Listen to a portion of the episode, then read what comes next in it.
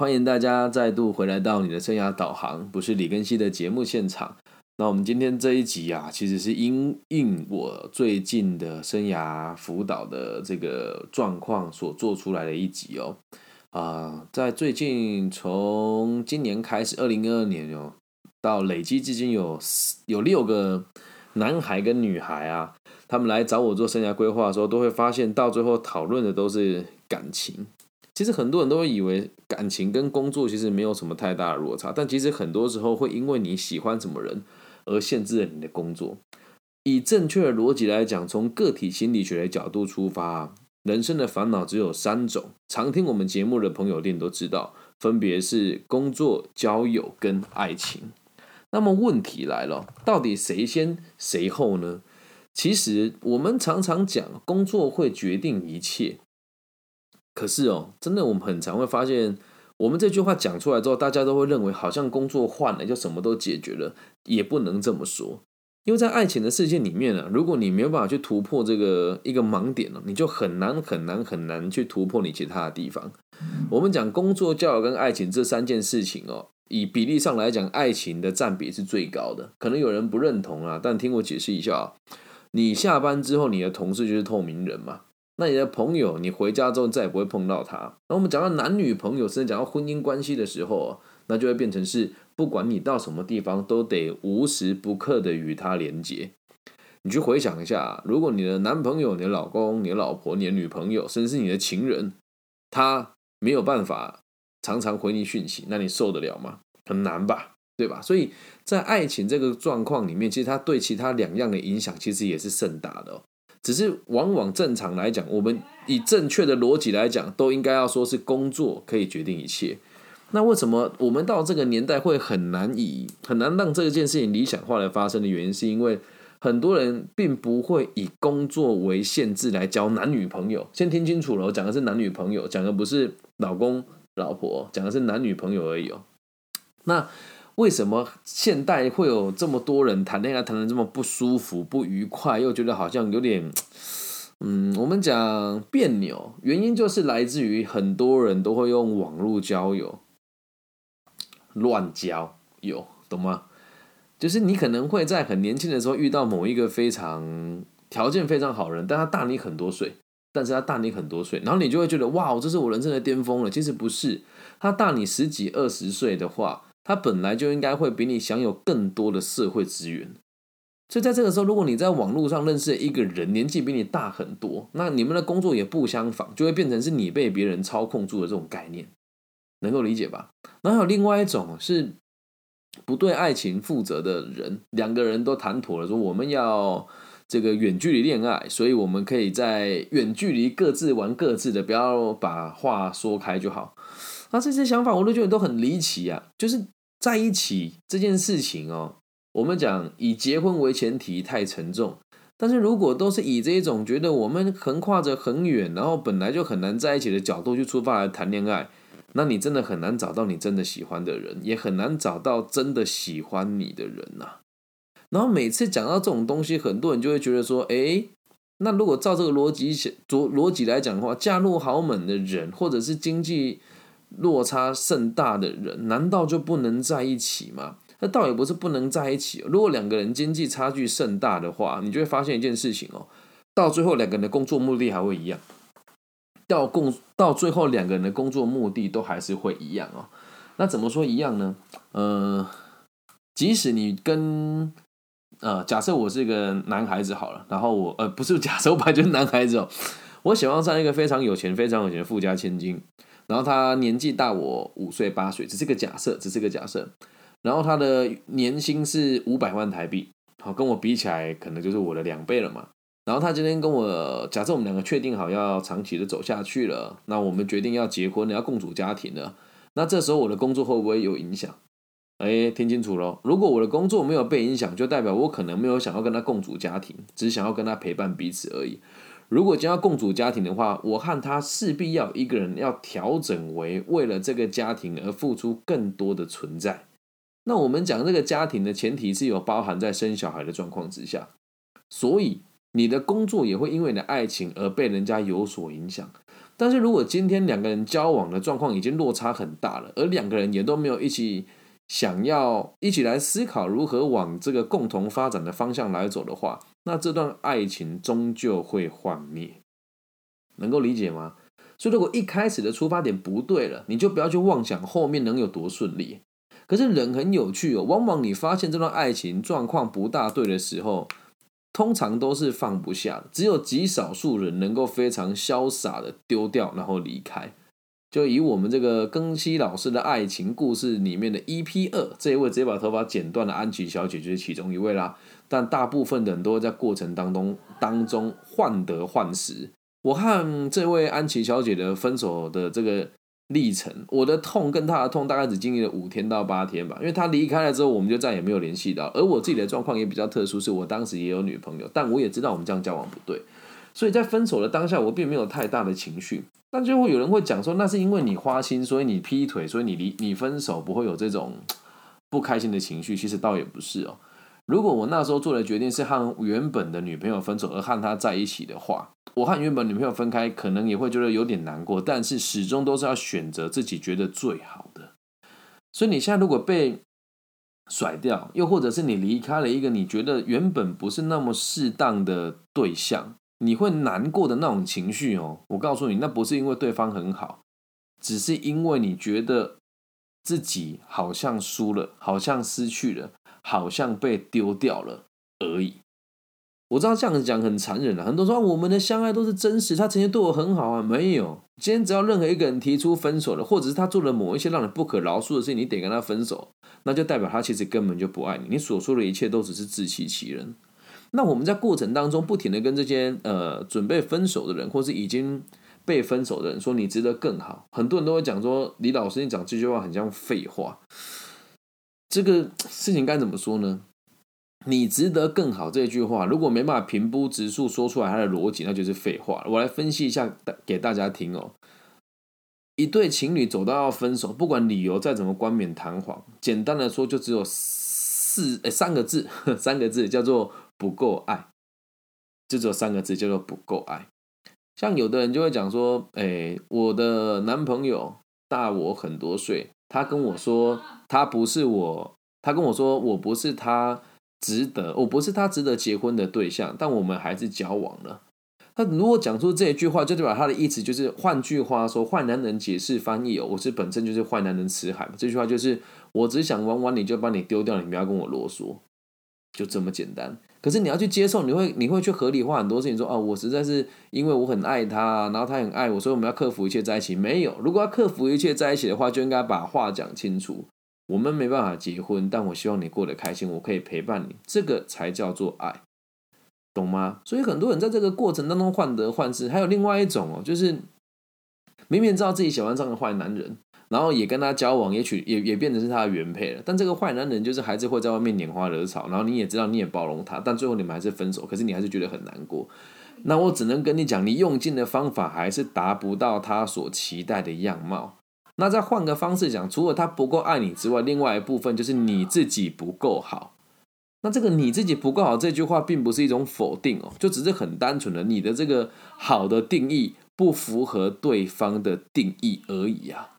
所以，我们每次在跟别人讲说你值得更好，并不是说你值得一个更有钱，或是更帅，或是身材更好，或是身材更火辣的对象，不是啊，单纯就只是因为他的好跟你的好对不起来而已啊。然后我每次看到我的个案朋友跟我讲这些话的时候，呃，有人可能会觉得说我这样子不专业，但反正我不是智商师，对吧？我也不大介意这件事情啊。我都会把我联络方式留给我这群朋友，我不会讲他们是个案。然后每每次在他们这个失恋的这个拉扯的时候，有时候我们会传讯息嘛，我就会很心疼他，想想要跟这些孩子说，你真的值得更好的。那为什么都要在这个泥沼里面让自己痛苦呢？假设啦，正在做个假设，退个三百万步回来讲，你真的那么爱他的话，那就牺牲一切啊，对吧？你也不能牺牲一切啊，他有另外一个人，你也包容他，你做不到这一点，你能说你爱他吗？不行啊，你对他的爱也是有条件的嘛，对吧？从个体心理学的角度来讲，爱情本来就不应该要有条件。每次这么说，人家都觉得这很荒谬。来听清楚了，我爱不爱你哦，是我的事情。相对的，你爱不爱我也是你的事。所以，只要我爱你，我就应该可以付出一切，牺牲一切。即使你怒骂我、殴打我、鞭打我、把我按在地上摩擦，我一样爱你。这个才叫真正的爱。那说老师你讲那么好听，那为什么你不去让别人鞭打，不去让别人按在地上摩擦呢？回归到我们的逻辑哦，因为他妈的我值得更好的啊。所以这也不是拐着弯骂人哦。我就想要问大家啊，假设今天如果你每次谈恋爱都是跟这样子的对象谈。呃，我们讲难听叫下三滥、不上进、无耻，然后又不负责任的对象谈哦，那就代表其实你自己和他们没有两样。我知道这句话说出来大家就会很难接受，代表你跟他们没有两样，因为你愿意承担他们的践踏。那我自己呢？我就不要嘞！我为什么让人家践踏？可是反过来说，当我真的认定一个人的时候，他再怎么践踏我，我还是会努力的陪伴在他身边，直到他愿意赶我走，直到他跟我讲说：“你和我在一起，我就死给你看。”我才会跟他分开。又或者他只跟我讲说他要分手，他要分手，然后分分合合，合合分分好几次的，那我就会跟他分开。否则，一般只要能够确认关系，这个是我做人的原则。只要能够确认关系，他没有想要跟我分开，原则上我是不会轻易跟一个人分手的。但是到最后会离开的人也都不是，也都不是我啊，是对方自己啊。所以当你对这个爱情的世界有足够宽广的认识，或者是你已经有足够多次的恋爱经验，你就可以慢慢的发现一个逻辑跟原则：爱情这种东西 来来去去啊，分分合合啊。然后你要对着一个人看一辈子哦。假设你到我这个年纪三十三、三十五了，有机会，对，虽然说机会渺茫，有机会，因为每一段婚姻哦都会有一。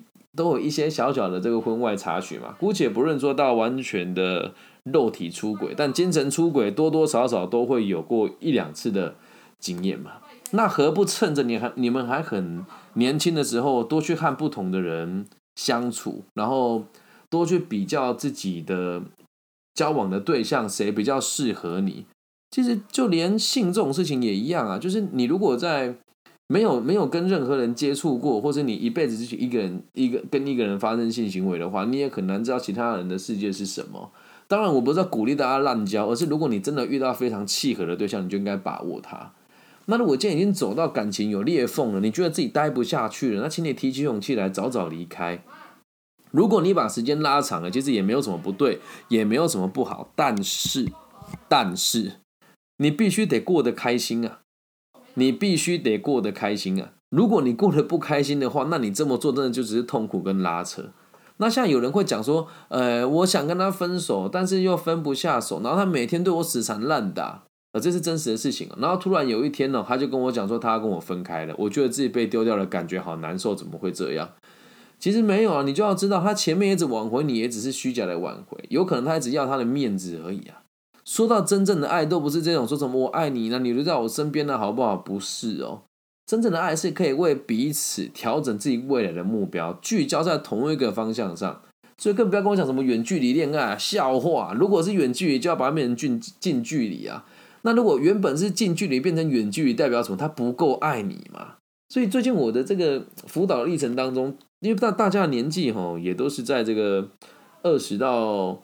都有啦，反正大部分都是二十到四十岁之间的人，就很常遇到情侣跟我讲说：啊，我女朋友说她要去巴黎读书，啊，我男朋友说他去美国读书，他有一个梦想，我要支持他。哎，你支持他，那谁支持你啊？对吧？除非他的这个规划有把你算进去，然后你自己刚好也想去其他国家，不然就没这个意义啊，懂吗？千万不要做这种蠢事哦。说什么我为爱抛弃一切，我觉得我可以接受，但前提是你要足够爱他。但对方如果没有跟你商讨过，只跟你讲说我要这么做，请你支持我，而完全不顾虑你的感受，那我只能送你一句话：你值得更好的。啊，那我这一集其实是针对这七八九十个朋友做的，然后也希望这个想分手的分不掉了，分手多年的走不出来的，或者是这个一直被挽回又突然被甩的，又或者是你的伴侣突然跟你讲他想要去其他地区更远的地方去求学等等等等，我都只能告诉你们。方向不明确，不代表爱情不能兼容，只是你们两个要讨论出一个共同的目标。如果连讨论这件事情的勇气都没有，就代表他不值得你爱他。虽然在每个年纪的这个人的责任感也都不大一样，但我希望大家大家可以把这一集送给在爱情里面彷徨的朋友。那验验证在找工作上也是一样啊。如果你的工作对你不够善待，你被他按在地上摩擦，你又不够热爱他，就离开吧。你值得更好的的这句话，绝对不是废话，也不是鸡汤文章里面的这种虚无缥缈的存在。这样能够理解吗？就比如像我自己在很多地方也都一样，每次被拒绝的时候，我就觉得哦，应该是我我值得更好的吧。呃，有一次我忘记在什么地方了。啊，对，我想起来，我有个学生年纪蛮大的，然后他跟我提到他的亲戚朋友的小孩要去读中学，有很多教育上的问题。我跟他说我可以提供这个免费的咨询给他，他就跟我讲说啊，不用不用不用，我们家有很多这方面的专家。我当时觉得很心疼，也觉得很生气的原因是一我不收钱，二我在台湾的教育跟生涯规划上的表现还有。我们所谓的市占率跟网络上的声量都不算低，我要的不是你的钱，我要的只是希望给你孩子一个正确的选择。而这时候他拒绝我，我也只会说我值得更好的，然后同时他也值得他自己认为更好的老师或者是专家，懂吗？所以这个更好的并没有褒义，也没有贬义，只是单纯的让人家知道你们不适合彼此而已，了解吗？所以。我知道我每次有时候很忙，就只传一句话跟我的学生或我的朋友讲说，你值得更好的，一定很多人会在心里面偷偷辱骂，说反正又不是你的事情，当然可以讲得很轻松，所以才特别制作了这一集，希望大家可以理解，也可以接受，更可以把这句话放在自己心里面，然后也希望大家可以在这个朋友心情不好的时候，或是在这个工作上、爱情上、友情上遇到。被道别，或者是想要告别别人的这个状况，可以把这一集送给需要的朋友听。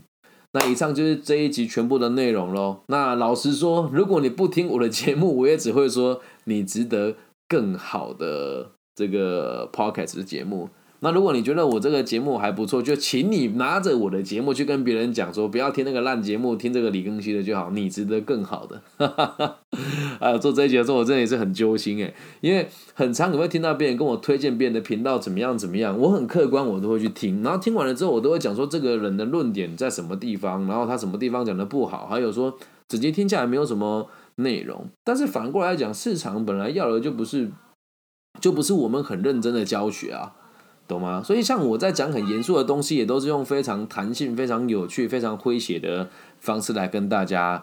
互动。那至于你会不会继续听我的节目呢？我只能讲说，那就看我能不能成为那个更好的人，你能不能成为更好的人喽？因为我会淘汰你，你也会淘汰我。好了，那就这样子喽。大陆地区的朋友，如果你喜欢的话，可以帮我在这个网易的频道上面留言、分享加按赞。然后真的非常开心，我们在大陆的这个订阅人数从原本的零到现在累积至今大概六百九十人吧。所以从速度上来讲的话，平均每天会增加一到两个订阅的人数，我真的觉得非常开心，也非常欣慰。然后在台湾的排名现在有一个状况是，我不知道演算法怎么弄的。我现在的这个累积下载数突破二十万了，但是我的排名却被排到二三十名以后。所以呃，我也没有打算花钱做行销跟广告，只能靠大家这是真实的听众吧。反正我也不需要那些盲从的。听众朋友，如果你听了之后真的有喜欢，就拜托你，求求你，麻烦你在你各个的平台上做分享、按赞，比如说微博啦、微信啦，然后这个 Facebook 啦、IG 啊、YouTube 等等的，都可以帮我把它分享到你的这个私人的社交软件上，好吗？那希望我们的节目可以让社会有更多安定的可能性。然后也最后邀请大家，如果听得有喜欢，找一个舒服的角落，然后祝福这个节目在全世界不同地方的听众都给平安、健康、顺心。那以上就是全部的内容了，希望大家喜欢，我爱你们，拜拜。